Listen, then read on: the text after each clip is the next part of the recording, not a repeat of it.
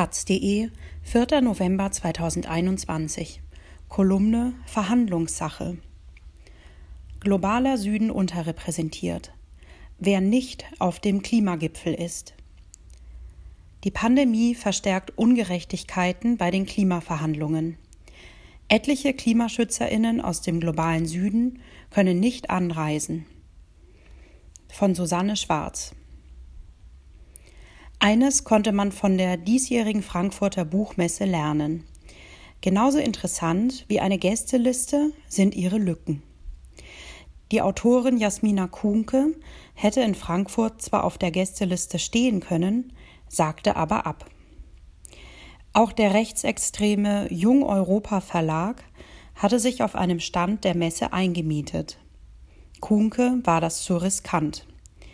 Die schwarze Frau kriegt regelmäßig Morddrohungen von Faschisten, musste sogar schon mit ihrer Familie umziehen, weil ihre private Adresse zusammen mit einem Mordaufruf veröffentlicht worden war.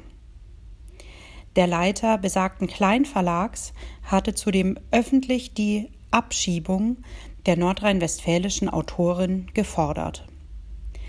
Tagelang diskutierte das deutsche Feuilleton über die vor diesem Hintergrund wahnwitzig erscheinende Frage, ob die Absage von Kuhnke und in der Folge auch mehrerer weiterer Autorinnen gerechtfertigt war. Wäre es nicht besser, den Nazis durch eine vielfältige Teilnahme die Stimmung zu verderben? Aber was ist, wenn einen die Stimmung irgendwelcher Nazis gar nicht so sehr interessiert, wie die körperliche Unversehrtheit von Jasmina Kunke? Ohne NGO-Zugehörigkeit kein Zugang. Auch die Weltklimakonferenz in Glasgow hat personelle Lücken. Immerhin sind sie zum Glück nicht auf Morddrohungen zurückzuführen. Der 23-jährige Klimaaktivist Nyombi Morris aus Uganda zum Beispiel wäre gern angereist, schreibt er der Taz, gehört aber nicht zu einer bestimmten NGO.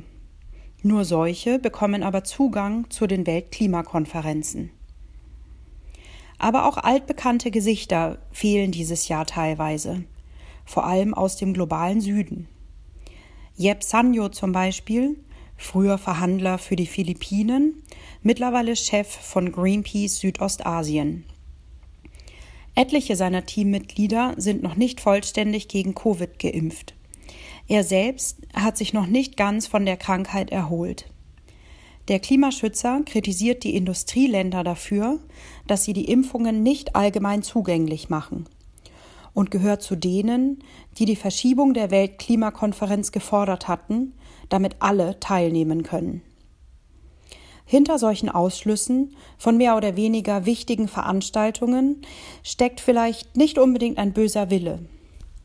Der Blick auf die Lücken der Gästelisten zeigt aber doch, wessen Abwesenheit in Kauf genommen wird.